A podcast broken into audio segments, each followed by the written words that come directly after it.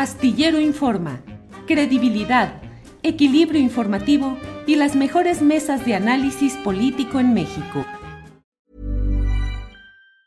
Hey, it's Ryan Reynolds and I'm here with Keith, co-star of my upcoming film If, only in theaters May 17th. Do you want to tell people the big news? All right, I'll do it. Sign up now and you'll get unlimited for $15 a month in six months of Paramount Plus Essential Plan on us. Mintmobile.com slash switch. Upfront payment of $45 equivalent to $15 per month. Unlimited over 40 gigabytes per month. Face lower speeds. Videos at 480p. Active Mint customers by 531.24 get six months of Paramount Plus Essential Plan. Auto renews after six months. Offer ends May 31st, 2024. Separate Paramount Plus registration required. Terms and conditions apply if rated PG. Planning for your next trip?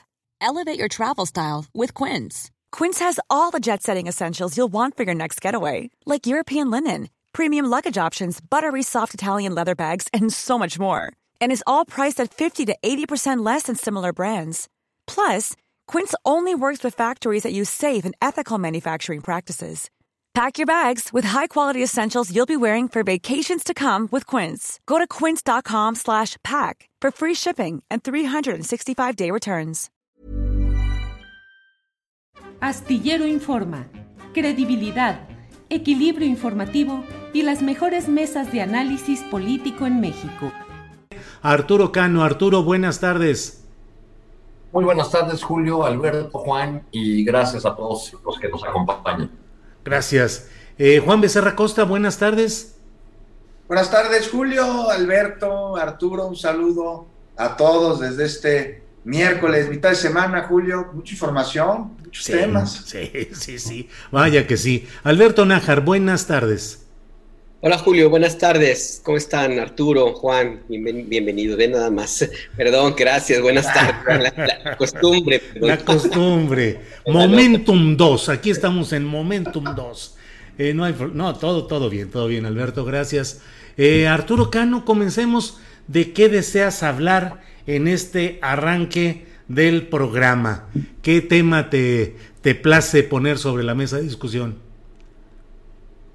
Oye, pues hay, hay muchísimos en este México postelectoral, en Ajá. estos días muy movidos por, este, en vísperas de la instalación de la Cámara de Diputados, pero todavía no terminamos de resolver los asuntos electorales, ¿no? Por ejemplo, el gobernador de Michoacán, Silvano Aureoles, sale a hablar de un narcopartido y a, a plantear que debe eh, anularse la elección en, en- en su entidad. Habla de un estado eh, eh, dominado o de regiones de su estado dominadas por el crimen organizado, lo cual eh, tendría que haber comenzado por una autocrítica, ¿verdad? Pero pues parece que creo que es otra de las de las líneas que están tratando de impulsar desde el bloque opositor. eh, eh, una mano o guante blanco que lanza Santiago Krill planteando el diálogo con el presidente, mientras eh, los capitanes empresariales de la, del bloque opositor eh, plantean más bien una o sostienen una narrativa que va encaminada a no queremos dialogar con, con la 4T ni con López Obrador, sino que queremos tumbarlo en el revocatorio de 2022. Ujú. Entonces, por un lado, parece que hay una jugada interesante por el lado de un sector de la oposición de plantear eh, diálogo, diálogo, diálogo con el presidente para toparse con, eh, con pared, muy probablemente, y así fortalecer su narrativa de nos gobierna un autócrata, de hay eh, lineadura, de vamos a la dictadura, ¿no? En fin, pues son, son ese, eh, ese Sí. tipo de asuntos que todavía eh, los, los ecos de, de la elección yo creo que todavía van a tardar en terminar un rato. Sí, Arturo, gracias. Eh, don Juan Becerra Costa, ¿con qué palabras, párrafos o señalamientos quiere empezar esta mesa de periodistas? Juan, por favor. No, pues rápidamente, ¿no? Nada más decir que Aureoles, quien ha sido pues, acusado de varias cosas y de incluso nexos con el crimen organizado, pues que eh, pues quiere eh, que las elecciones en su estado este, sean canceladas, si quiere repetir, no sé, no acabo de entender qué quiere, pues que presente pruebas, ¿no?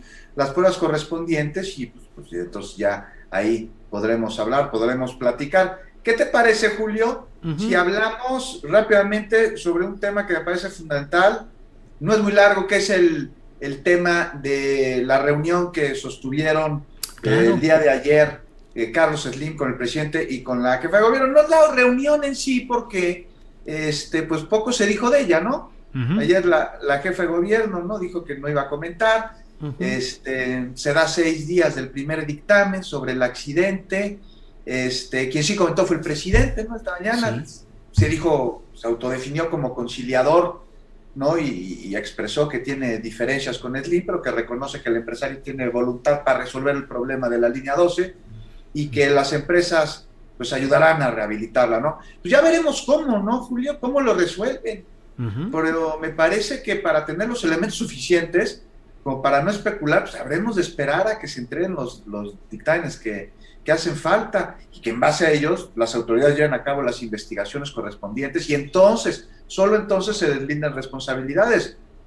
Todavía falta mucho de este proceso, este, pero lo que sí, aquí me parece muy interesante, por eso me gustó sacarlo, es que eh, por lo menos, al parecer con esta reunión se generó cierta tranquilidad en los mercados financieros, porque las acciones del grupo Casos, recordar la semana pasada la caída estrepitosa que tuvieron, la pérdida, se recuperaron, o por lo menos se detuvo la caída. Y, pues ya no, ahora como, como, como ya sabemos, pues el convoy colapsó posiblemente debido a la falla estructural que, que están señalando, está asociada a deficiencias en el proceso de construcción. ¿Qué sigue?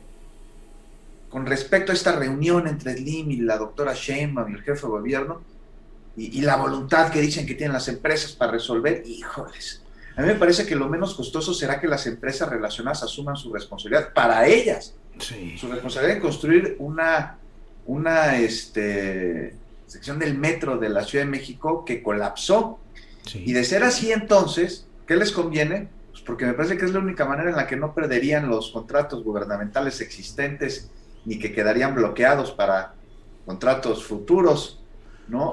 y ya, acabar. Julio, poco se ha hablado de los DROs, digo que hay que esperar los dictamen, este, de todas las demás personas involucradas, y por parte del entonces gobierno de la Ciudad de México, pues la autoridad que en última instancia está encargada de verificar que la obra se llevara a cabo de acuerdo al proyecto original y sin deficiencias. ¿no? Entonces, aquí me parece que el gobierno actual tiene la oportunidad de mostrar de qué está hecho, Julio, de qué está hecho en materia de transparencia, de impartición de justicia, de combate a la impunidad y de atención a los derechos de las víctimas, porque parece que la única persona que habla de ellos es la jefa de gobierno, ¿no? Parece que cae en última instancia y los periódicos hablan sobre la bolsa de valores, la atención a las víctimas, ¿dónde está?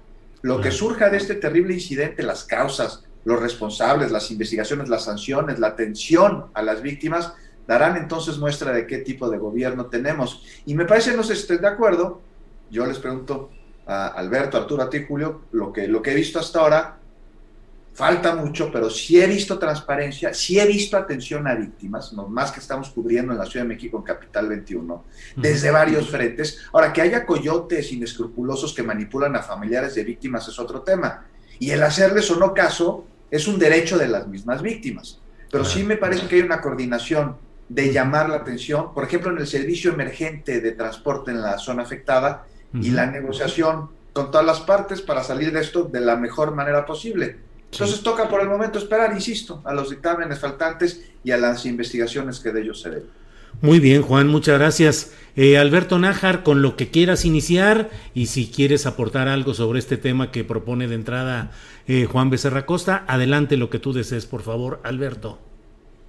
A mí me parece que la reunión que hubo en Palacio Nacional fue como eh, para tratar de mandar un mensaje pues de entrada hacia, hacia fuera de Palacio Nacional, para a quienes han estado ya eh, desde hace ya, desde la tragedia, pues en la idea de atacar ferozmente a, los políticos cercanos al presidente López Obrador eh, y en algún momento también a quienes han tratado de meter en esta, en esta dinámica a las empresas de, Carlos Lim.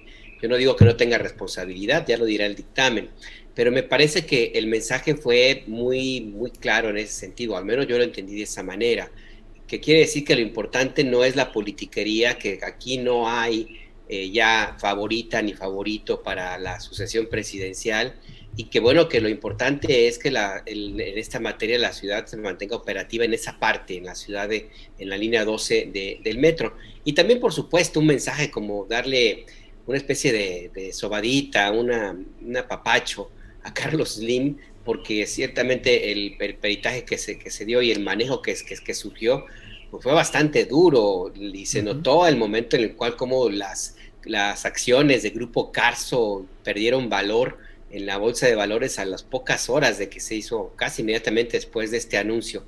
En términos reales, Slim no perdió nada, porque si no vende acciones, pues no pierde. Eh, simplemente con no vender gana, se mantiene igual. Pero bueno, en, términos de la imagen del, del grupo, del consorcio empresarial, pues sí resultó lastimada.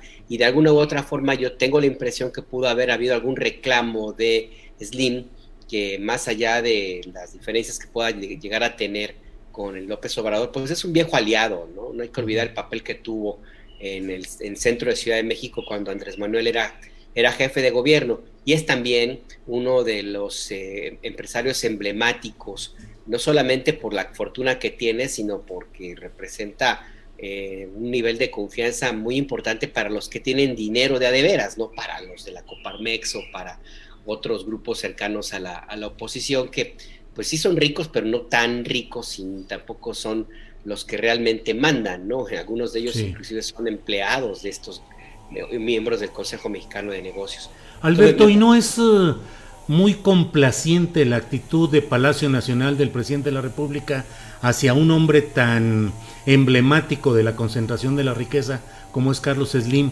el recibirlo así, es decir, recibir a alguien que supuestamente según el primer informe, el preliminar, sería el responsable, su empresa, Grupo Carso, de las fallas eh, constructivas que causaron esta tragedia con 26 muertos. ¿No será demasiada complacencia, Alberto? No, sí, claro, claro que es demasiada complacencia. Lo que hay que, hay que preguntarse es por qué. O sea, ¿qué es lo, ¿cuál es la deuda que habría en ese sentido? ¿Cuál es el compromiso que hay con Carlos Slim y lo que representa? Para, para que reciba este trato. O sea, a ver, eh, López Obrador, el presidente, ha maltratado abiertamente a otros empresarios, ¿no? Eh, algunos de estos empresarios, pues son, pues se han puesto en la mira, ¿no? Han financiado campañas y guerra sucia. Pero hay otros que el presidente les mantiene un trato muy suave, a pesar de quienes son. Carlos Slim es, digamos, una figura que tiene, pues es polémica, claro, pero tiene, mm, digamos, algo, algún posicionamiento rescatable, si se permite el término. Pero hay otros que son realmente impresentables, que se acercan al, nivel de la delincuencia cuello blanco, y me refiero a, Salinas Pliego, Ricardo Salinas Pliego, otro consentidísimo de Palacio Nacional, que a pesar de estar haciendo, jugando a las contras, inclusive de la Estrategia Nacional de Salud, pues mantiene todavía un trato privilegiado. Ahí habría, que entender cuál es la vara o con qué vara y de qué está hecha esa vara con la cual está midiendo López Obrador a estos empresarios y a otros no. No necesariamente tiene que ver con el capital político, el capital económico, perdón, sino el respaldo que en algún momento pudieron llegar a tener y que el presidente de la República, entonces candidato y ahora jefe del Estado mexicano, se siente obligado a hacer honor a su palabra, al compromiso que pudo haber tenido. ¿no? Yo, yo lo veo en ese, en, ese, en ese nivel. Además de que tampoco le conviene a ningún gobierno de México pelearse con el hombre más rico del país, hombre. Digo, hay que ser muy claros en eso.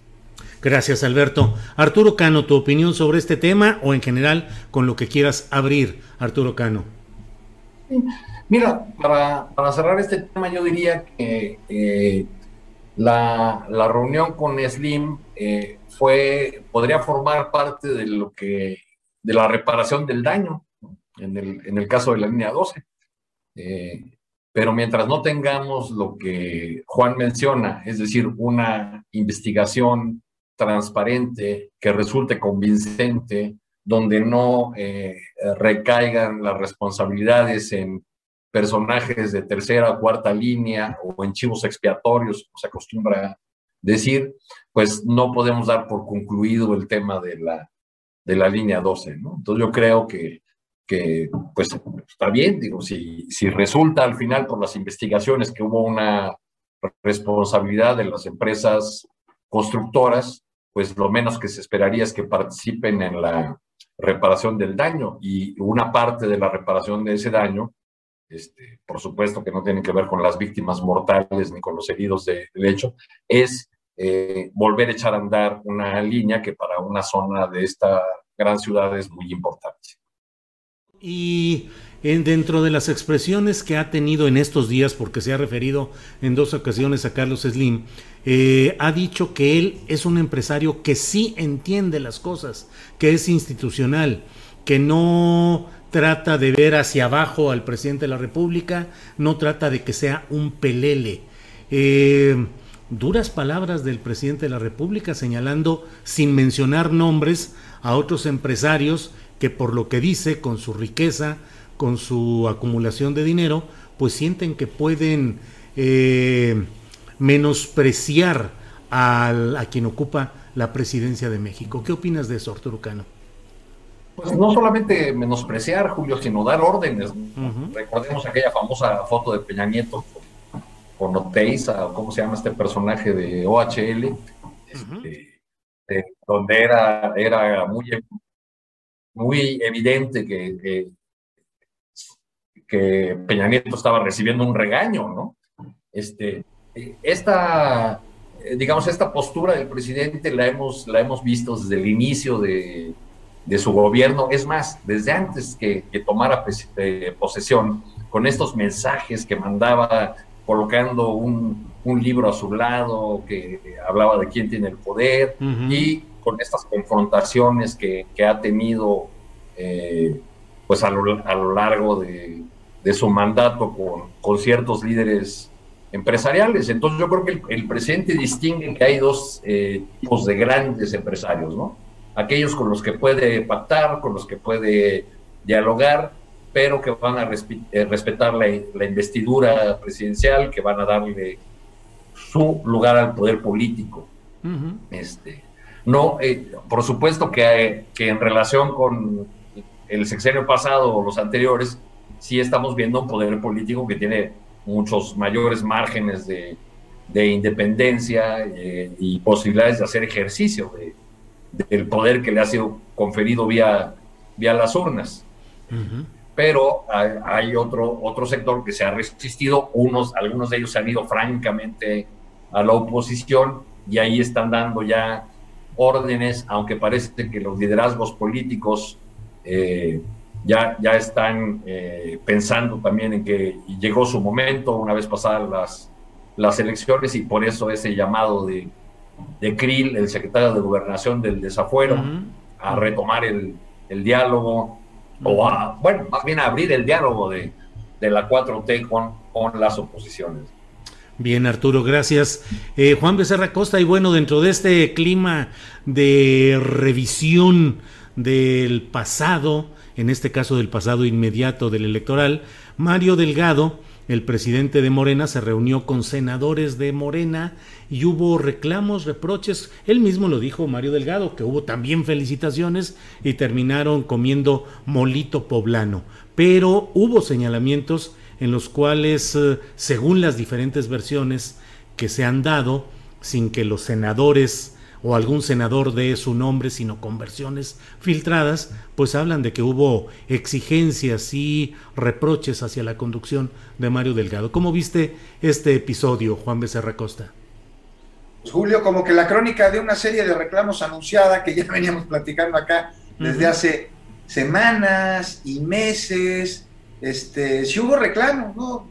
Parte de lo que se dijo, este, en lo que, no sé si estás de acuerdo, pero podría parecer una escena de hace unos dos mil años en el Senado de Roma, en la que al interior se insultaban y proferían maldiciones, ¿no?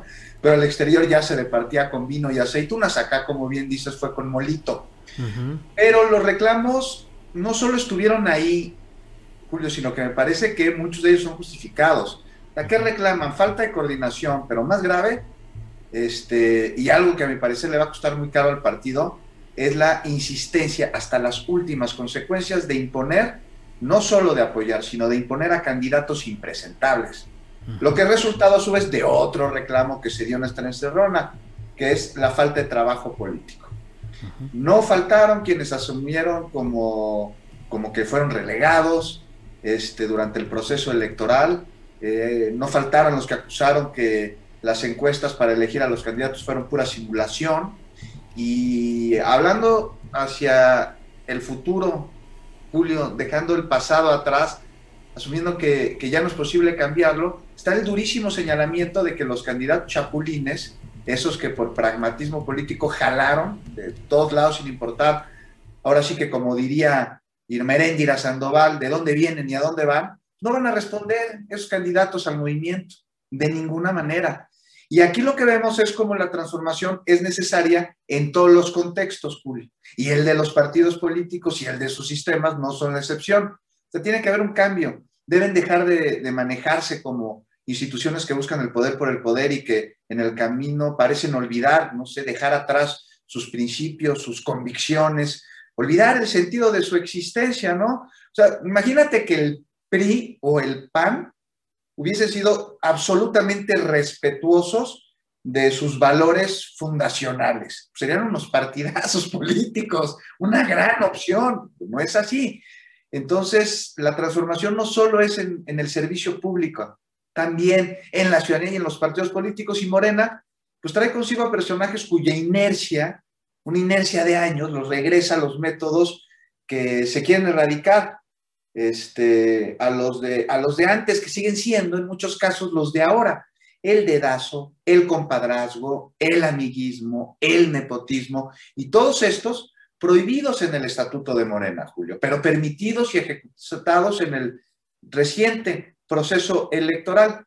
Y, y, sobre todo esto, ¿no? O sea, hay excusas también. Parece que haber un ejercicio autocrítico, pero a mí me falta, me parece que falta mucho más no sé si Tlali Hernández dijo que hay un elemento y que fue el tiempo, ¿no? Y que ella y que Mario Delgado llevaban apenas ocho meses este, ahí eh, en la dirigencia, que no fue suficiente para procesar todas las candidaturas, o por lo menos para no hacerlo de la mejor manera, ni, ni para hacer una operación política que llamó Citlali de inclusión.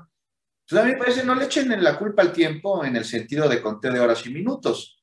Y aunque sí coincido con Citlali, que hay que decirlo, a mí me parece que es una fregona, que el tiempo pues, no jugó de su lado, pero no en el sentido del tiempo como algo que se mide con cronómetro, sino con el tiempo político, en una transformación que apenas inicia y que sí debe apurarse, pues quedan tres años para poder proteger los inicios de esta transformación iniciada por el presidente López Obrador. O sea, ¿y quién la está protegiendo hoy? se lo han encargado a Mario Delgado que en su momento dijo, no vamos a aceptar ningún candidato que tenga antecedentes comprobados o denuncias por violencia de género y que apoyó hasta el cansancio a un toro que, es Salgado, que si bien no fue sentenciado por ninguna autoridad, lo que le brinda el derecho de presunción de inocencia, sí cuenta con una denuncia en su contra. Y más allá de que Delgado se escondía en baños al mero estilo de Peña Nieto o confundía su partido con el PRI en un lapso de campaña, pues es parte de una muestra de algo que nos tiene extrañados y no. Es decir, que no esperábamos, pero reconocemos como forma de hacer política en México. No nos esperábamos porque votamos para erradicar esas formas en 2018 y lo reconocemos en políticos que han dado brincos como chapulines bajo el discurso de una ideología. ¿no? Ya lo decíamos aquí, perro con hueso no ladra ni muerde. Este, y bueno, no sé, como decíamos aquí hace un par de meses, o sea, más o menos se podría quedar solo Delgado si no cierra filas a través de la congruencia y, deja, por ejemplo, lo que sucedió en San Luis Potosí, este, un claro ejemplo de una estrategia partidista que más que pragmática es promiscua y que tiene en su médula espinal tuétano priista. O sea, y, al mismo tiempo están llamando a cerrar filas, a no decepcionarse, a reorganizarse. Pues muy difícil, Julio, cerrar filas ante una exigencia de disciplina política mientras se traicionan los ideales de la lucha por el cambio, los cuales no están representados por estos candidatos que señalaron en la encerrona, este, por Salgado, por Clara Luz, por el Camaleón, por Rangel, y, entonces nos preguntamos, ¿la 4T está representada por Mario Delgado? Pues yo ahí se los dejo. Gracias, Juan Becerra Costa. Eh, Alberto Nájar, eh, Mario Delgado es un vencedor, es un ganador que entrega muy buenas cuentas aritméticas o al contrario es alguien que deterioró el tejido mm, y las aspiraciones aspiracionista, las aspiraciones de Morena en cuanto a la regeneración nacional? ¿Crees que debe irse, quedarse? ¿Qué crees que suceda ahí con Mario Delgado y con Morena Alberto Nájar? Pues mira, la decisión de que se vaya o no, pues la tendrán que tomar los que militan en ese partido. Yo personalmente creo que no le hizo mucho bien al haber postulado a algunos candidatos y sostenerlos contra viento y marea eh, y haber metido en una dinámica de desgaste, creo que yo innecesario al partido. Eh, hablo, por ejemplo, del caso de los gastos de campaña de Michoacán y de Guerrero, donde todo parece indicar que, pues, que hubo una, una operación muy deficiente por parte de la dirigencia de Morena, más allá de que los candidatos hayan hecho de las suyas, ¿no? Y, también mm, yo creo que si bien las cuentas pueden parecer alegres porque se ganaron, eh, pues ya se tiene el control de 17 gobiernos locales de los 32 que hay en el país, también hay que reconocer que una, una, eh, algunos de estos eh, candidatos o estos gobiernos se, se, iban a ganar casi con cualquiera. habrá que revisar cada uno de ellos, pero la popularidad del presidente es muy amplia y, pudo haber alcanzado para haber dado este resultado con cualquier otro candidato. Eh, y bueno, eh, se ganaron estos gobiernos, eh, se va a tener una, se tiene una extensión territorial muy importante, se gobierna a millones y millones de personas.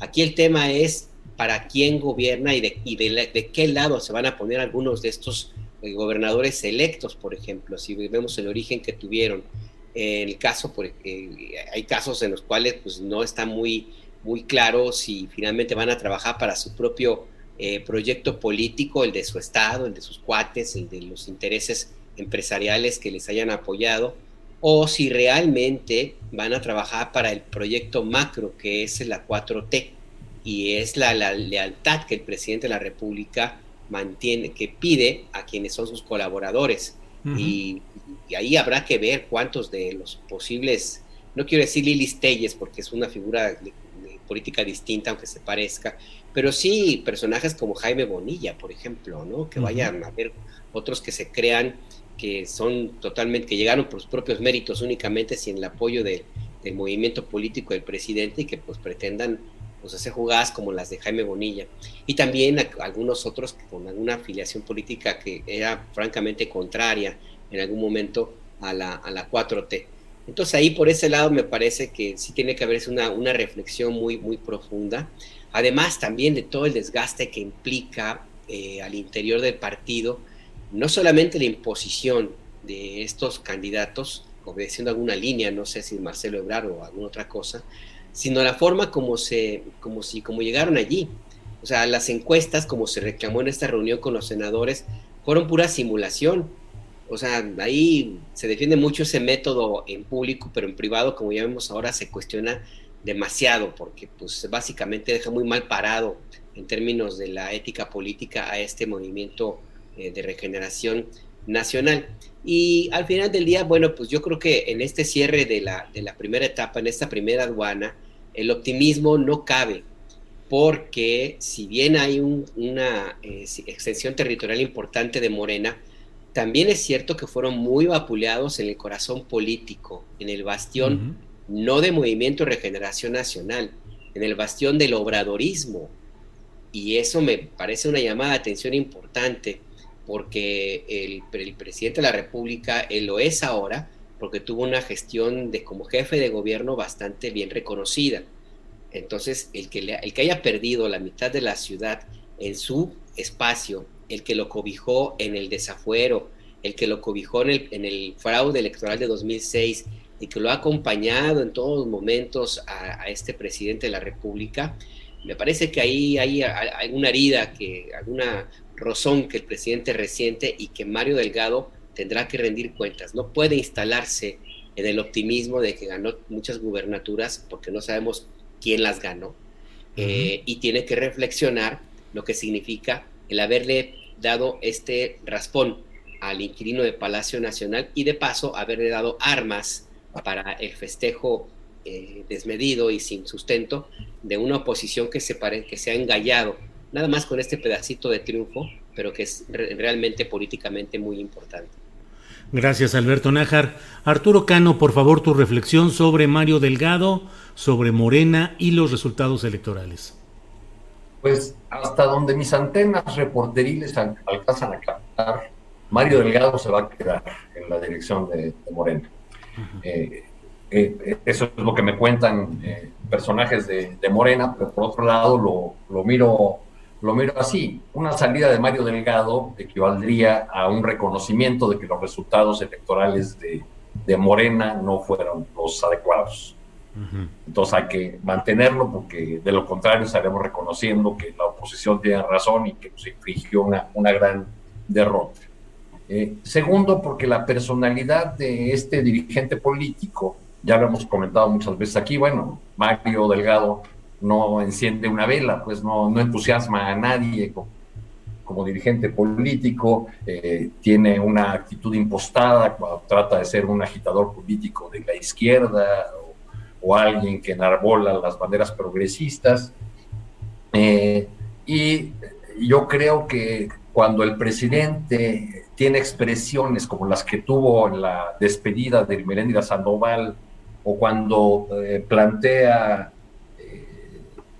o reprocha cómo es posible que Cuadri haya ganado en Coyoacán, más que reprochando a, a los electores de Cuadri, está criticando a los dirigentes de Morena y a los candidatos de Morena. Even when we're on a budget, we still deserve nice things. Quince is a place to scoop up stunning high-end goods for 50 to 80% less than similar brands. They have buttery soft cashmere sweaters starting at $50, luxurious Italian leather bags, and so much more. Plus, Quince only works with factories that use safe, ethical, and responsible manufacturing. Get the high-end goods you'll love without the high price tag with Quince. Go to quince.com/style for free shipping and 365-day returns. Hey, it's Ryan Reynolds, and I'm here with Keith, co star of my upcoming film, If, only in theaters, May 17th. Do you want to tell people the big news?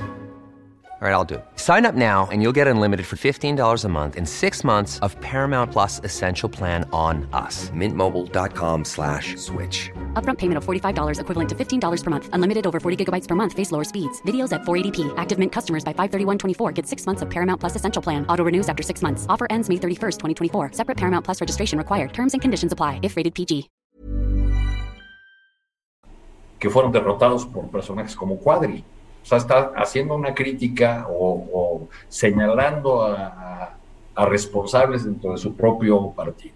Por lo que yo he logrado saber hasta ahora, eh, Delgado va a quedarse hasta 2023 y habrá un proceso de renovación de eh, las direcciones estatales del partido. En muchos casos están con encargados, porque no ha habido renovación de los comités ejecutivos, de los dirigentes de cada de cada estado y esta renovación de las direcciones estatales eh, sería por la vía de las encuestas, que son eh, el nuevo oráculo de Delfos del morenismo, ¿no? que al parecer eh, resuelve todo.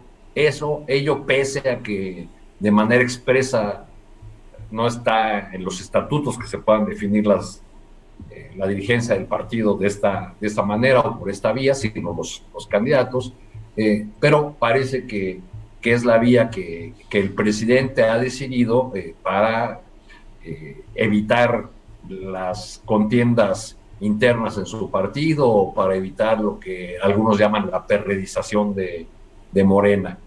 Creo que, que, Delgado, pese a todas las críticas que le lancen dentro de, de su propio partido, tiene el, respaldo del presidente porque le resulta un cuadro funcional para que no le desacomoda los escenarios de las decisiones que él eh, sigue tomando o puede tomar. Gracias, Arturo Cano. Eh, Juan Becerra Costa, ya el propio Arturo mencionaba de pasadita, pues el tema que en esta semana ha generado muchos comentarios y, y polémica, la salida de Irma Heréndira Sandoval de la Secretaría de la Función Pública el escenario escogido por el presidente de la República, el tono, su actitud. ¿Qué opinas de esa salida y de la manera como se dio? Juan Becerra Acosta, por favor. Me parece que se dio de una manera muy dura, no sé si estás de acuerdo, sí. Eh, Julio, o sea, decidí removerla del cargo. Fue prácticamente lo que decidió, eh, lo que dijo el presidente. Este, pero me parece que era un strike cantado. Un strike cantado y no, no de hace pocas semanas, hace unos meses. ¿Cuándo fue la última vez que Irma Sandoval estuvo en una conferencia mañanera? Recuerdo que el año pasado habrá estado por lo menos en unas siete. Ya ves que tengo que cubrirlas para Capital 21 en las mañanas, pues me las pongo completitas. Y me gusta. Pero no sé si recuerdo, igual y me equivoco. Me parece que la última vez que estuvo en Merendina en una conferencia mañanera fue en enero. Sí, este así es. Así es. y no volvió. Luego viene el asunto electoral en Guerrero, donde quiere imponerse como candidato un hermano de Irma ¿no? Este, Pablo Amilcar. No sé qué tanto sea cierto lo que sucedió con respecto al apoyo de Irmeréndira y de su esposo, de John Ackerman, a la precandidatura de Pablo Amilcar, o lo que se rumoreó o se chismeó, o la infodemia eh, de pasillo alrededor de todo esto, ¿no?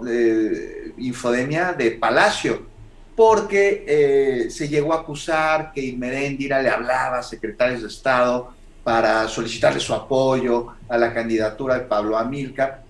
Yo lo dudo enormemente, ¿no? O sea, cómo la secretaria de la Función Pública le habla a un secretario de Estado, a quien audita, además, para eh, de esta manera, como se ha planteado, eh, solicitar un apoyo hacia, hacia su hermano. Pero esto es, es, es irrelevante, Julio, porque el daño, el daño se hizo y seguramente llegó a oídos del presidente de la República, pero no, no es el único tema, ¿no? No tiene que ver nada más el asunto electoral en Guerrero. Está también el, el asunto de Miguel Ángel Lozada, no sé si ustedes recuerdan que fue director de, exploración y producción de Pemex, a él se le inhabilita por 10 años y finalmente fue absuelto este, ante falta de evidencias. Y, aquí también se habla sobre una obstinación por parte de Irma Heréndira, quien le habría asegurado al presidente López Obrador sobre una presunta culpabilidad sobre Lozada, este, cuando pues tal vez esto no, no, no funcionó así. También esto es chisme de pasillo, no se sabe bien, pero el daño, repito, está, está hecho. Y también está el asunto que a mí me parece eh, no menor del hijo de Manuel Bartlett, de León Bartlett, con, con esta inhabilitación que tuvo por, por los ventiladores que no cumplían este, con lo especificado en un contrato y que finalmente eh, pues también se da un poco marcha atrás en este asunto. Y finalmente se habla sobre eh, mucho protagonismo de Irma Heréndira, eh, se le acusaba incluso de utilizar muchos ayudantes, muchos guardaespaldas. Tuve la oportunidad de entrevistarlo un par de veces en Capital 21, a donde llegó como cualquier ciudadano. Yo no la vi con ayudantes, ni con custodios, ni escoltas, ni mucho menos. Entonces, todo esto a lo que voy, para decirte de los radiopasillos, es que me parece que hubo una campaña alrededor, no sé a qué intereses responda, en la que eh, ni Hermaréndira ni su gente cercana este, colaboró para hacerle un lado y, para evitarla. El chiste es que ya no es secretaria de la función pública y que se va bajo un clarísimo enojo del presidente de la República ante pues una persona que yo veía muy cercana a él, no solo ella, sino como dijo, de dónde viene su padre y es un proyecto en común que tienen muchísimos años de compartir y de luchar por él hacia el cual iban. Irma se regresa como académica a la UNAM, seguramente desde esa trinchera seguirá aportando a la cuarta transformación. Gracias, Juan Becerra Costa. Eh, Nájar, por favor, ¿qué opinas de este tema de la salida de Irma Heréndira Sandoval, los modos, las formas, los mensajes? Pues, si la forma es fondo, ese video en el cual se dio a conocer la salida de Irma Heréndira Sandoval, pues me parece bastante, muy contundente, o sea, es bastante dura, la, incluso la mirada, la actitud del presidente López Obrador, y también me pareció muy, casi, casi como, como pues un poco lamentable que, hubiera ocurrido de esa manera, porque Irma Endira estuvo insistiendo en recordar todo el trabajo que hizo y el presidente López Obrador no le dio jugada, simple y sencillamente hasta como que la, ignoró.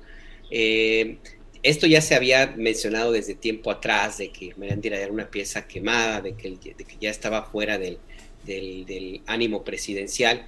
Eh, ya Juan ha, mencionado algunos de los elementos que pudieran haber contribuido para que esto, esto ocurriera, lo cual me parece pues, bastante atendible, porque si hubo un activismo político, al menos de lo que se publicó, bastante eh, intenso eh, de parte de Meréndira y de su familia cercana, inclusive el, el investigador Ackerman también pues, no, me, cae muy bien, eh, pero parece ser que los pleitos que, se compró en la polémica pues, le, perjudicaron también a la secretaria de la Función Pública.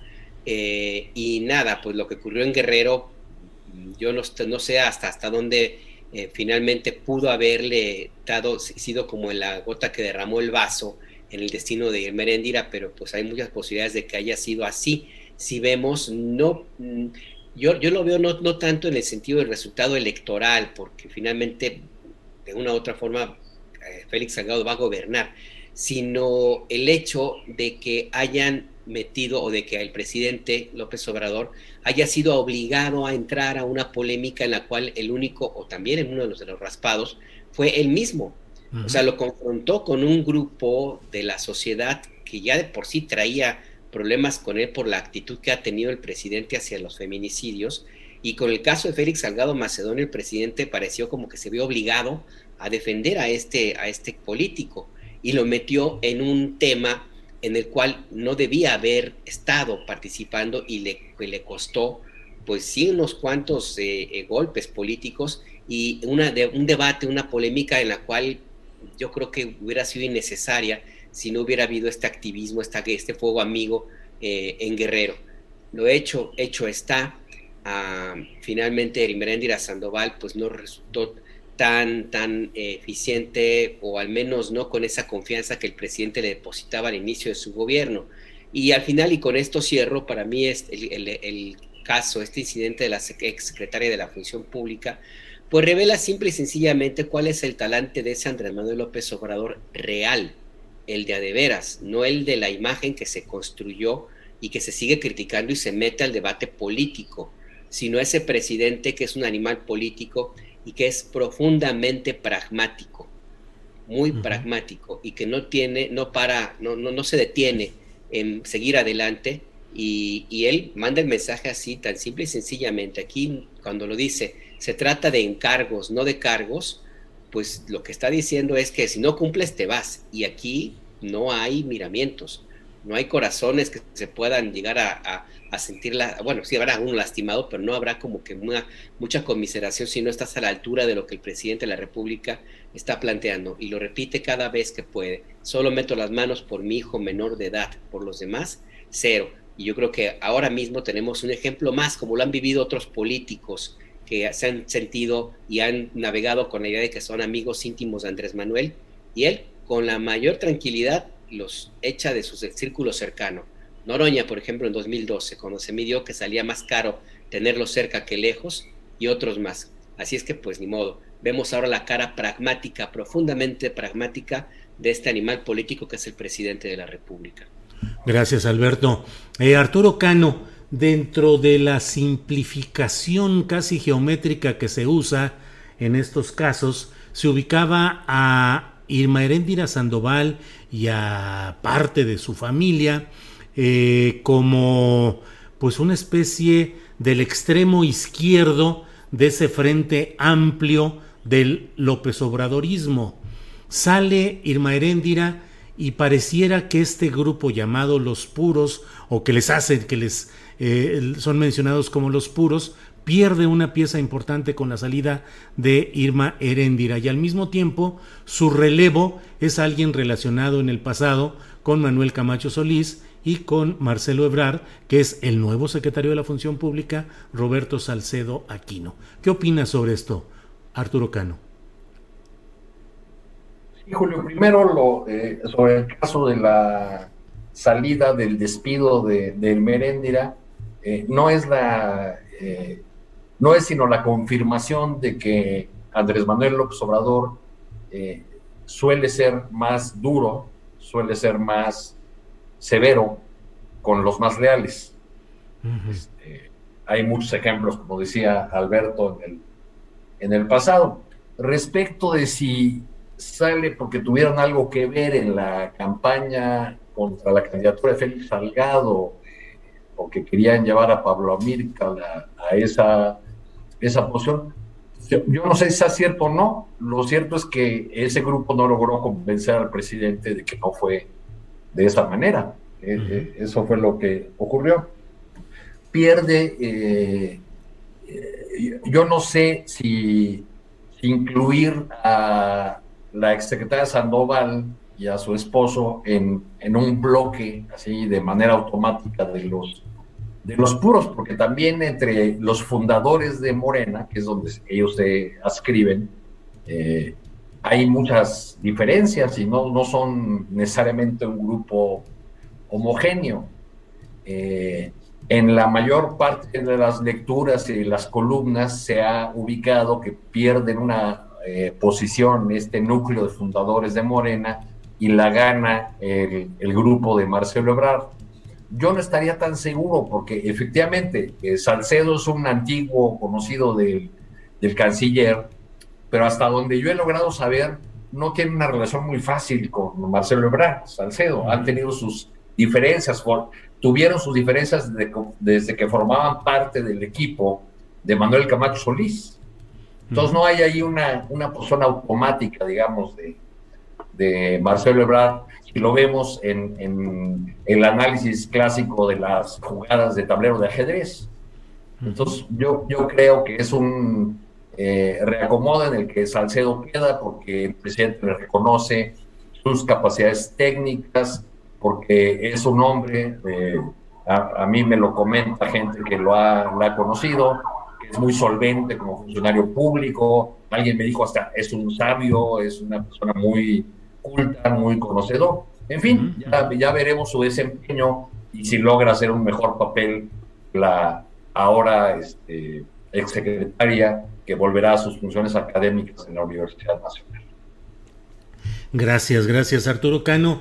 Eh, bueno, em, Juan Becerra Costa pues está ya Parece que falta mucho, pero estamos a 38, 37 días de la realización de esta consulta para esclarecer las conductas de ex servidores públicos que pudiesen constituir mm, actos delictivos o que dejen víctimas o que provoquen injusticia. ¿Qué opinas de pues de cómo va este proceso? ¿Cuál puede ser el resultado? Eh, qué sucederá si por las razones que fuera, pocos votantes, desorganización de la consulta, finalmente no se logra el resultado de que se apruebe esa búsqueda de esclarecimiento y entonces pues sea el punto final que el propio presidente de la República propone en este tema. ¿Qué opinas, Juan Becerra Costa? Uy, hay mucho, mucho que hablar aquí. Intentaré ser bien breve, Julio. Nos queda poco tiempo. Causas para enjuiciar expresidentes las hay. No las voy a repetir, no te preocupes, ya las dijo el presidente. El Pigmeno Ibarra las tiene perfectamente bien medidas y las difunde todos los días. Y así como el equipo de personas que promueven esta consulta, este, el presidente dice que no está de acuerdo en enjuiciarlos que no va a votar. Habremos de leer aquí el fondo y la señal que está enviando al decir esto, una decisión que me parece es más política que de otro tipo, con la que el propio presidente pareciera hacerse un lado, no lo hace, pero pareciera hacerse un lado, dejando la responsabilidad de una consulta ciudadana a los ciudadanos. Ahora, ¿por qué hacer esta consulta?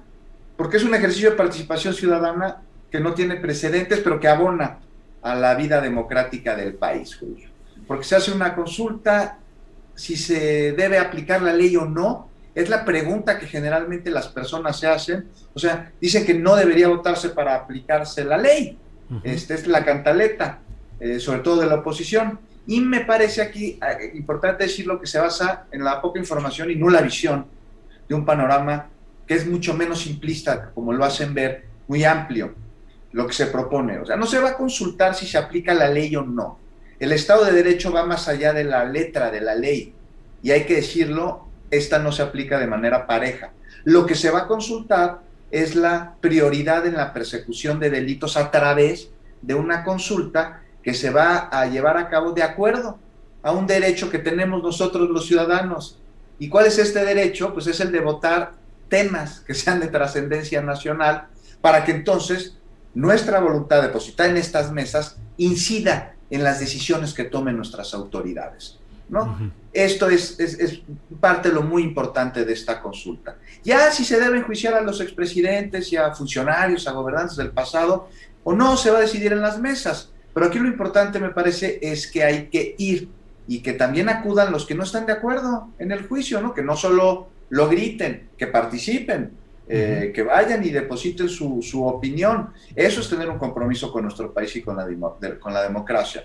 Porque luego no se vale andarse llamando defensores de la democracia, pero repudiando una consulta popular que, y a lo que preguntabas ahí voy, de alcanzar el número requerido, que está complicado porque son más de 37 millones y medio de personas, pues entonces va a ser vinculante.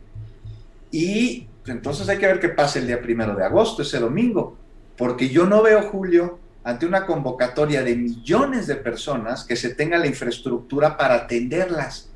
Eh, hay mucho menos mesas de las que había en la elección pasada. ¿Cuántos votos se obtuvieron en la elección pasada y cuántos se requieren en esta para que sea vinculante? Estamos hablando aproximadamente de una diferencia que será de 14 millones de votos más o menos. ¿Cómo lo van a hacer con tan pocas mesas? Entonces aquí hay un reto para ciudadanos y para autoridad electoral. O sea, una autoridad que tendría que trabajar de la mano, este es el reto, con los comités ciudadanos que impulsan esta consulta para lograr así aprovechar los recursos al máximo, los materiales y los recursos humanos, ¿no? De no ser así, pues podría parecer que el INE no quiere que se alcance la participación necesaria para darle validez a la consulta, cosa pues que no se antoja, porque ojo, el INE puede terminar con un cohete que le puede explotar si la convocatoria es alta y ellos no responden. Estaríamos hablando de que no son defensores de la democracia, sino nada más organizadores de elecciones. Y el papel del INE no es ese nada más. Debe ser un defensor y promotor de la democracia. Falta muy poco tiempo, falta muy poco tiempo para que las campañas de difusión y falta muy poco tiempo para que se organicen las mesas de recepción de opiniones. ¿Qué va a pasar ya a cabo? Pero ¿qué va a pasar si llegan las millones de personas esperadas y necesarias a emitir su opinión y no hay capacidad para recibir? Se les va a armar un desmadre. Juan, gracias.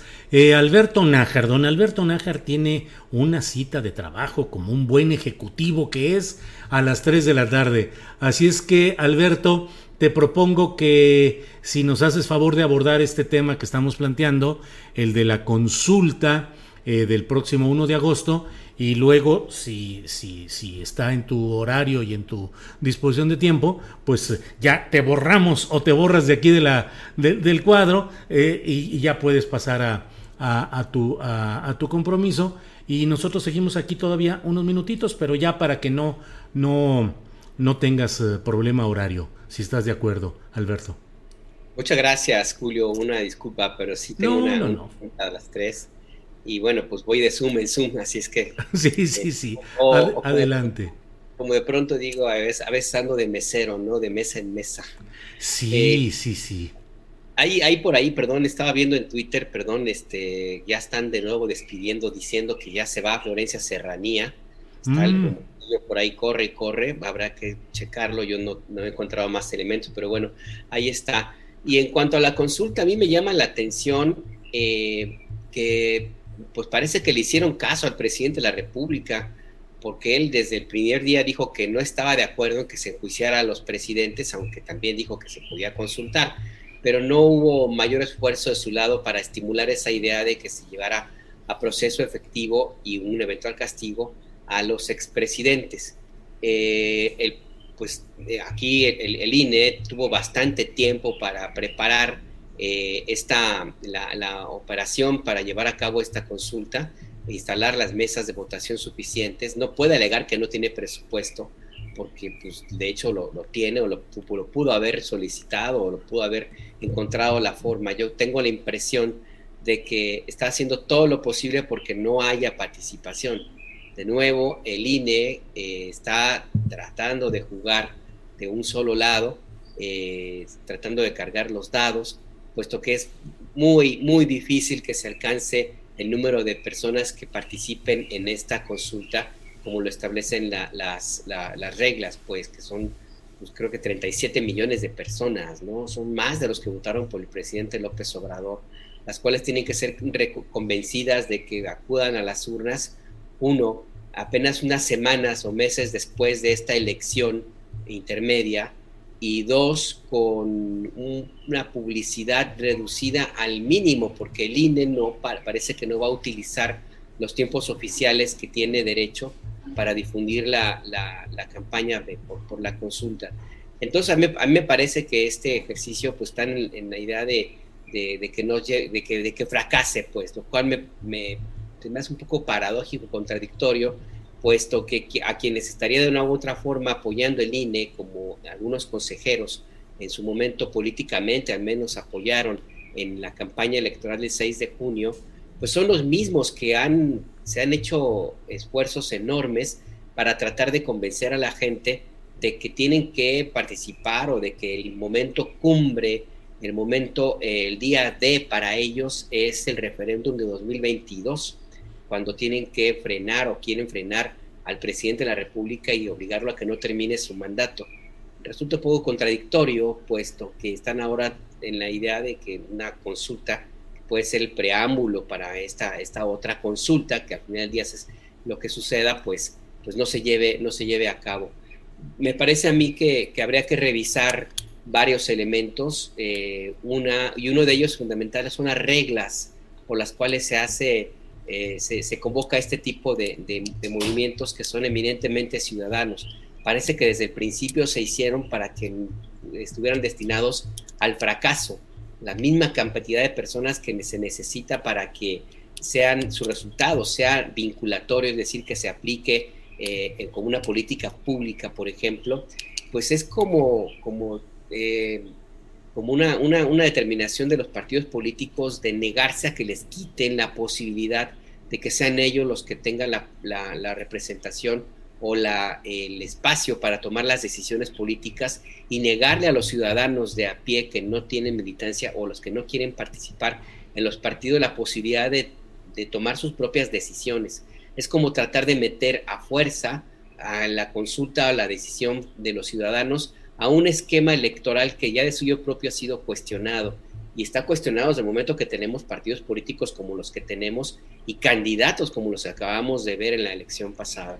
Entonces me parece que habría que hacer una revisión más allá del resultado de esta, de esta consulta que yo creo que no va a ser lo que, lo que se pudiera llegar a esperarse, porque el juicio de los presidentes ya está determinado, ya están sentenciados, se van al basurero de la historia, algunos más abajo que otros, yo creo que es importante revisar la pertinencia de que las reglas sean realmente funcionales y respondan al espíritu y la esencia de lo que es una consulta popular, es decir, que esté en manos de los ciudadanos y que se convierta como tal y de hecho eh, en una herramienta estrictamente ciudadana, Julio.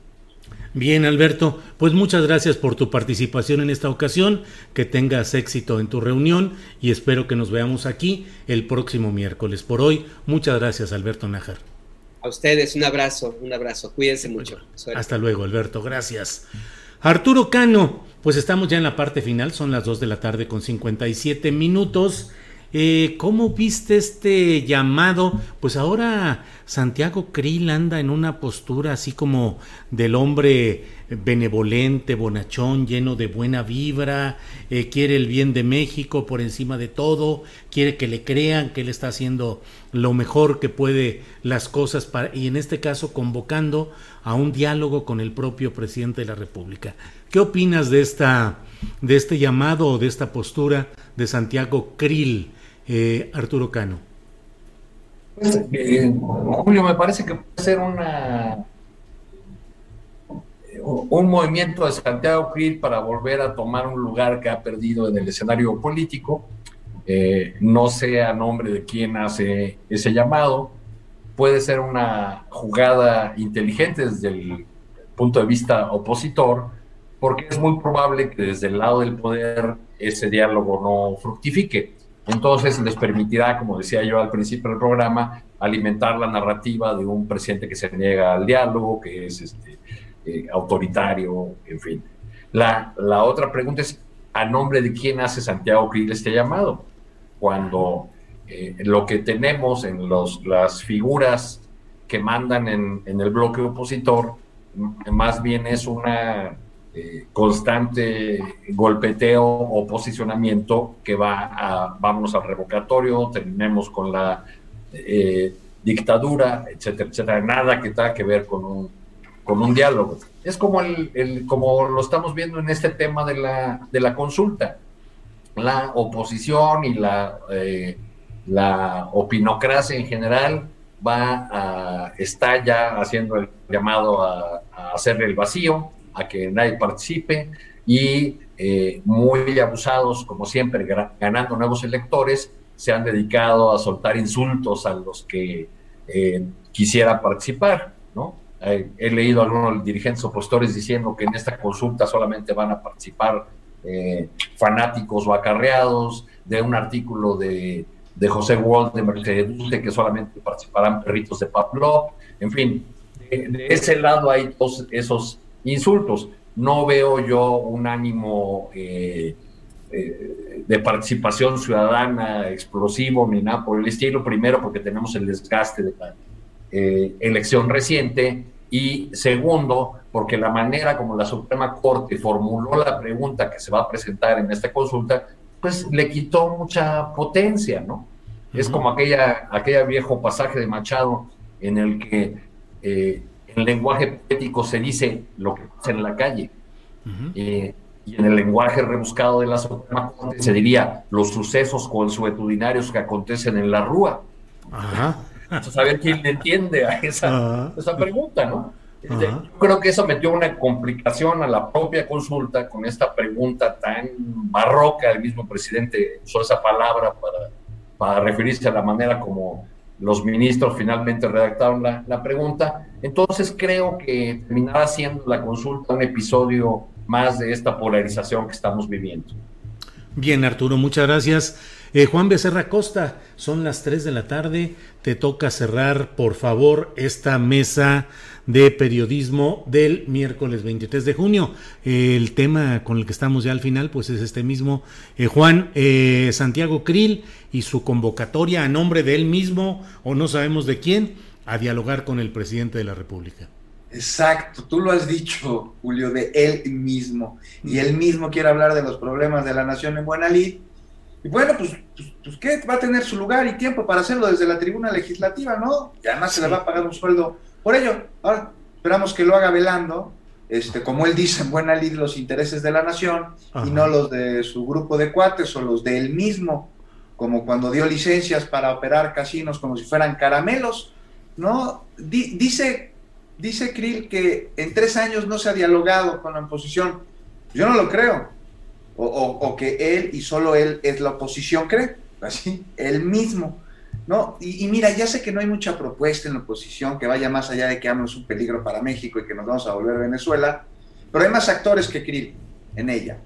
Y aquí lo que debería hacer Santiago es dejar la demagogia, o sea, que tanto le gusta, a un lado y entonces ponerse a trabajar.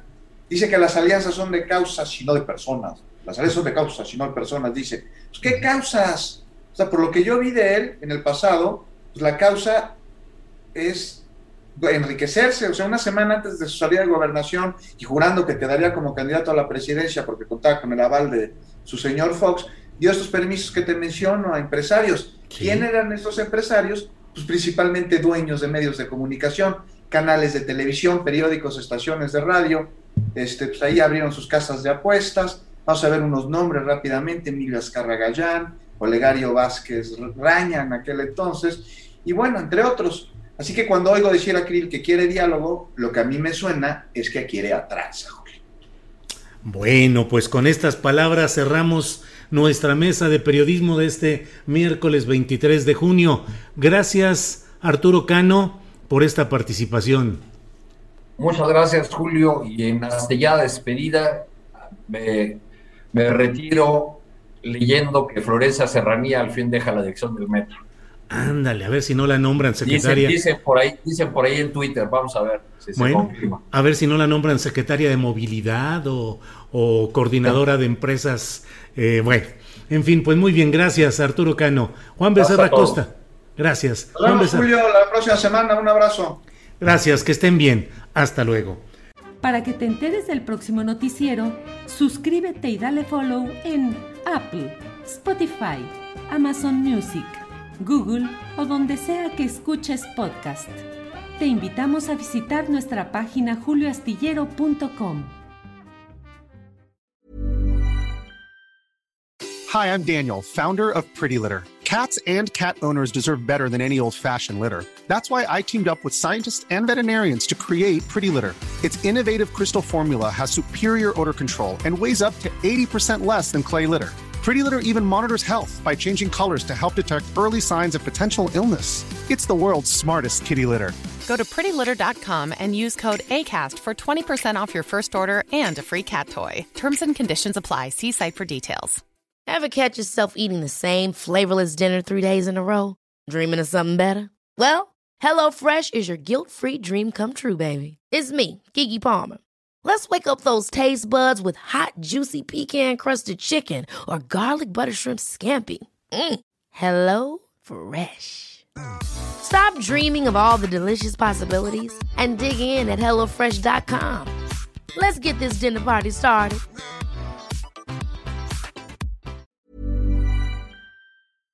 Para que te enteres del próximo noticiero, suscríbete y dale follow en Apple, Spotify, Amazon Music, Google o donde sea que escuches podcast. Te invitamos a visitar nuestra página julioastillero.com.